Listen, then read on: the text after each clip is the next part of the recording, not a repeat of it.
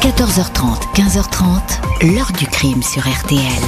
Jean-Alphonse Richard. Le 7 novembre 1952 à 19h25, un étrange événement se produisit dans une grande ville de province.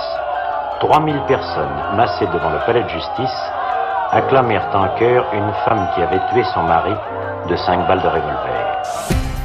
Bonjour, une épouse trompée qui tue son mari. Il y a à première vue pas beaucoup de mystère dans ce crime commis à l'été 1951. Dans la bonne société d'Orléans, la femme jalouse s'appelle Yvonne Chevalier, son époux est le docteur Pierre Chevalier, le maire de la ville, fraîchement nommé ministre, homme politique en vue, destiné à une longue et brillante carrière. L'enquête sur ce meurtre en plein jour, avoué tout de suite par l'épouse, va susciter tout à la fois l'effroi et l'émoi, car le meurtre a été commis avec détermination, avec rage, sans froid, sans la moindre hésitation qui plus est. Pierre Chevalier était un notable de premier plan, considéré comme un homme généreux, affable, grand résistant pendant la guerre et médecin dévoué. L'enquête, puis le procès qui va suivre, toutes ces investigations vont craqueler le vernis de ce tableau trop parfait, fissurer le scénario trop simple de ce crime passionnel. Mais que s'est-il vraiment passé derrière les fenêtres de la maison du maire? Pourquoi cette affaire n'était pas celle qu'on croyait? Question posée aujourd'hui à notre invité. 14h30, 15h30. L'heure du crime sur RTL.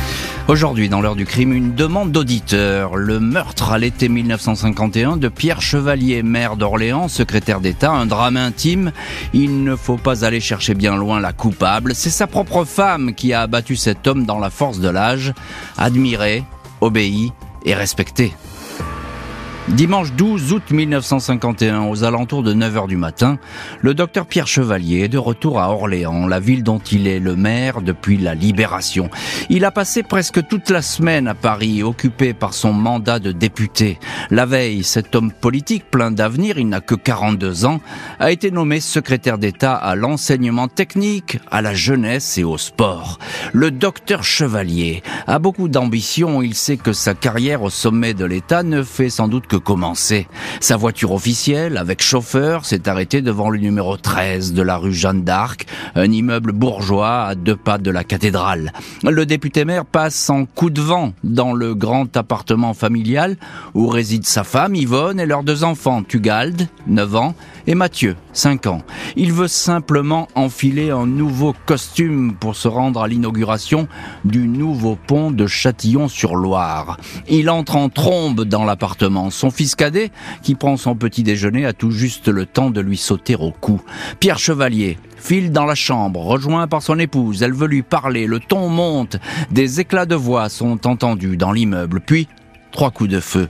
Le plus jeune fils du couple accourt dans la chambre, il est empoigné par sa mère, qui le conduit dans la loge de la concierge. L'épouse remonte dans l'appartement. Deux nouveaux coups de feu. La concierge accourt. Yvonne Chevalier lui demande de redescendre, puis téléphone au commissaire Gazano, un ami de la famille.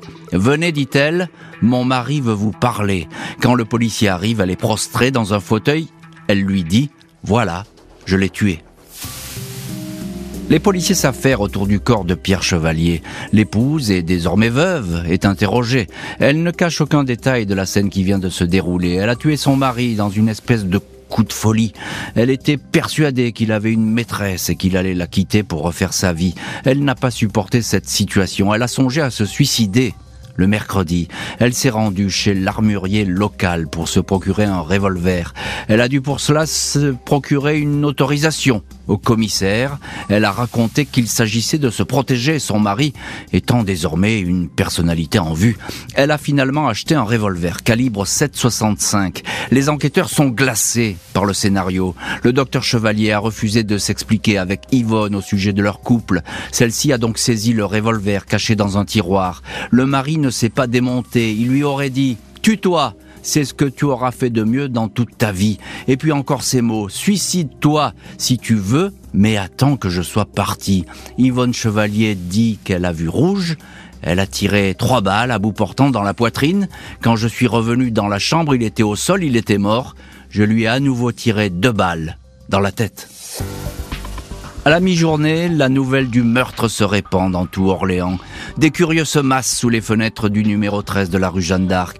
Après 9 heures d'interrogatoire, Yvonne Chevalier sort de l'immeuble couverte d'un manteau par un policier embarqué dans un fourgon cellulaire. La foule l'insulte, conspue cette épouse qui vient de tuer la personnalité la plus respectée de la ville. Pendant la guerre, Chevalier s'est illustré par son courage. Il soignait lui-même les blessés sous les bombardements. Il a pris ensuite la tête du réseau de résistance Libération Nord a participé à la libération de la ville, puis a commencé à la redresser. Le docteur Chevalier, fils d'une riche famille de négociants, avait épousé en 1939, malgré les mises en garde de ses parents, Yvonne, fille de petit agriculteur du Loiret. Elle exerçait alors comme sage-femme, une épouse âgée de 39 ans, désormais inculpée d'homicide volontaire sur conjoint et incarcérée à la prison de la ville. L'enquête va se poursuivre pendant plusieurs mois pour savoir pourquoi Yvonne en est arrivée à une telle extrémité.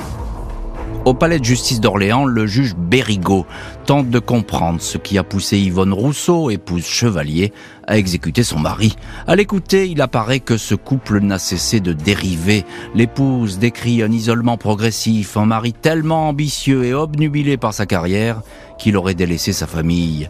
Il lui aurait peu à peu fait comprendre qu'elle n'était pas à la hauteur. Il était dépité de voir une épouse si mal à l'aise lors des réunions officielles et mondaines, incapable selon lui de participer à une conversation, de faire bonne figure un parterre de personnalités. Au début, il ne s'agissait que de quelques remarques, de petites humiliations suivies d'excuses, puis le climat se serait durci, le regard du mari se serait fait plus sombre, il l'aurait délaissé, elle aurait alors soupçonné qu'une autre femme se cachait derrière tout ça. 13 juin 1951, deux mois avant le drame, une lettre anonyme alerte Yvonne de l'existence d'une maîtresse, une certaine Jeannette.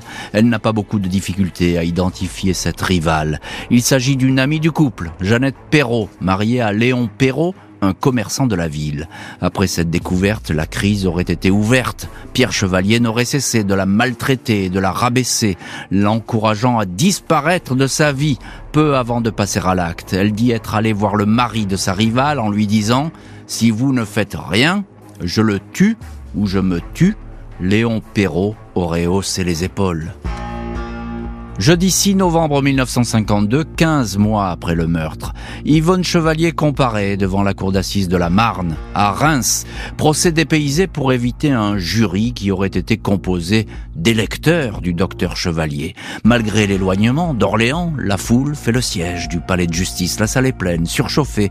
Il y a même au premier rang l'acteur Bernard Blier, qui tourne alors un film où il incarne un mari trompé. Vers 14 heures, Yvonne Chevalier, tailleur de laine gris, blanc, cheveux sagement coiffés, fait son entrée encadré par deux gendarmes, le visage mince, les traits creusés, le regard empreint d'une immense tristesse. Elle est mitraillée par les photographes. À la question « Aimiez-vous le docteur avec passion et sincérité ?» l'accusé répond oui, elle dément avoir fait à son mari des scènes injustifiées, l'avoir harcelé sans cesse à propos de Jeannette Perrault. Elle raconte qu'elle est même allée la trouver en personne. Jeannette lui aurait affirmé qu'il n'y avait rien entre elle et son mari. Vous l'avez cru? demande le président. Oui, un peu, répond Yvonne Chevalier. Un témoin, ami de la victime, décrit l'accusée comme une femme nerveuse. Un autre dit n'être pas sûr de la véracité de ses propos. Quant à l'aventure extra-conjugale, elle est décrite comme une passade, un moment d'évasion, rien de plus. La cour se penche sur une série de lettres qu'Yvonne Chevalier avait écrites à un mari, lequel n'a jamais répondu. Elle le supplie dans ses courriers. Je n'ai pas volé ce qui m'arrive. Si j'avais été plus gentil, rien ne se serait passé. Ou encore, tu n'auras plus à rougir de moi. Je veux essayer d'obtenir ton pardon. Il me disait depuis six mois que j'étais bête, raconte l'accusée. Elle s'est mise alors à fumer, a pris des somnifères, des excitants. Son mari a fini par l'insulter. Il vous a dit que vous étiez une ignoble salope demande le président. C'est ça, répond l'épouse d'une voix perdue. Une témoin confirme que Yvonne était suspendue aux faits et gestes de son mari. Elle l'admirait, lequel lui avait interdit de l'accompagner en mariage, de peur qu'elle lui fasse honte. Elle avait été expédiée ce jour-là avec les enfants au Sable d'Olonne. Procès qui continue avec l'ultime interrogatoire de l'accusé et l'entrée en scène de la maîtresse.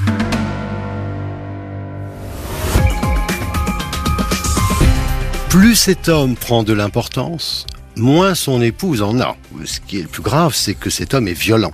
Il frappe sa femme, il l'humilie euh, complètement, elle est idiote, à tel point qu'il lui interdit de venir aux réceptions à la mairie euh, d'Orléans, qu'elle est réduite au rôle de femme de ménage. Dans l'heure du crime, aujourd'hui, nous rouvrons à la demande d'une auditrice un dossier de 1951, le meurtre du docteur Chevalier, député maire d'Orléans, abattu par son épouse. Elle était trompée, mais également insultée et méprisée par cet homme. Une victime dont le portrait se lézarde devant la cour d'assises. Yvonne Chevalier est interrogée sur la journée fatale du dimanche 12 août, celle où elle s'est transformée en meurtrière. Lors du retour de son mari à la maison, l'épouse dit n'avoir eu droit à aucun bonjour. Elle souhaitait avoir une discussion, mais son mari a répondu « Je ne désire pas discuter avec une grue et une morue ». L'épouse a répliqué en lui disant que sa maîtresse avait déjà détruit deux ménages, le sien et le leur. Pierre Chevalier l'aurait alors empoigné par les cheveux et fait tomber la cigarette qu'elle avait à la bouche. Elle est allée chercher dans le placard la chemise blanche qu'il souhaitait porter. Le mari a continué à lui crier dessus. Je te défends de dire du mal de cette femme, aurait-il lancé en parlant de sa maîtresse et ajoutant Je suis ministre, je divorcerai, toi tu resteras dans la merde. Yvonne dit l'avoir questionné sur les enfants. Réponse, les enfants je m'en fous. Fous le camp, tu pues, pour toi, c'est fini l'amour. Je me réserve pour elle. Il y a encore cette phrase. Prends un amant, tu me dégoûtes, tu es laide. Jeanne Perrault, la maîtresse, rousse, grande, sophistiquée, s'exprimant avec des mots choisis, est appelée à la barre. Elle ne cache rien de sa liaison avec le docteur Chevalier. Ils se retrouvaient régulièrement deux ou trois fois par semaine dans le petit appartement loué à Paris, au 109 rue Cambronne par le député maire. Ils allaient au restaurant à Saint-Germain-des-Prés. La témoin apparaît presque désinvolte, dépourvue d'empathie ou d'émotion. Le président lui demande si elle a une responsabilité morale dans ce drame. Elle répond oui, mais elle n'avait pas envie de rompre. Elle ajoute qu'elle n'a jamais eu honte. Votre place est là, dit l'avocat d'Yvonne Chevalier en désignant le box de l'accusé. L'amour n'est jamais puni, réplique de façon théâtrale Jeanne Perrault, qui quitte la cour d'assises sous les sifflets. Après deux jours d'audience, le verdict va tomber, mais que vont décider les jurés? Vendredi 7 novembre 52, deuxième jour du procès Chevalier. L'avocat de la partie civile, maître Mira, qui défend les parents de Pierre Chevalier, présente l'épouse meurtrière comme une égoïste. Ce que je lui reproche, dit-il, c'est d'avoir été inhumaine dans sa colère. Il réclame une peine exemplaire, rappelant qu'elle a tué un homme irréprochable. Lors des débats, le président de la Cour a présenté lui une femme en perdition. Plus la plaie de votre cœur s'élargissait, plus vous abusiez des accidents, des somnifères pour dormir, du maxiton pour vous réveiller, vous étiez intoxiqué. Dans sa plaidoirie, l'avocat général retrace lui aussi le calvaire d'une femme de plus en plus aux abois. Ai-je besoin d'ajouter qu'il faut la plaindre? Mais faut-il l'absoudre? questionne-t-il. L'avocat de l'accusé montre une femme maltraitée inutilement poussé dans ses derniers retranchements, personne n'a le droit de pousser à ce point une créature humaine au fond du désespoir, dit-il. Dans l'après-midi, les jurés se retirent pour délibérer. Ils restent en tout et pour tout une demi-heure à l'abri des regards. Aux trois questions qui leur étaient posées, ils répondent non. Yvonne Chevalier n'est même pas coupable d'avoir donné des coups ayant entraîné la mort sans intention de la donner. Le témoignage de la maîtresse avait choqué le tribunal, la réputation de plus en plus sombre faite de Pierre Chevalier en tyran domestique l'emporte. Il n'avait pas à traiter son épouse et mère de ses enfants de cette façon. Yvonne Chevalier tombe dans les bras de son avocat. Au milieu de la nuit, elle quitte sa prison. Yvonne Chevalier est libre, elle va pouvoir refaire sa vie et reprendre son métier de sage-femme. Dans les mois suivant son acquittement, Yvonne Chevalier s'exile. Avec ses deux fils, Tugal et Mathieu, elle part s'installer en Guyane, dans la bourgade de Saint-Laurent du Maroni. Elle y retrouve là-bas son travail de sage-femme, dirigeant bientôt la maternité de l'hôpital. Elle revient en métropole au milieu des années 60 pour s'établir dans le Loir-et-Cher, à la mode Beuvron, elle mourra en 1984 à l'âge de 72 ans. Il faudra bien des années pour que Yvonne Chevalier soit considérée comme une égérie du féminisme, une femme écrasée par un mari impitoyable qui faisait tout pour la rabaisser, le prélude à sa descente aux enfers. Face à ma rivale triomphante et sereine, je devenais de jour en jour plus triste et plus laide, avait-elle confié à un journal. L'heure du crime, présenté par Jean-Alphonse Richard sur RTL.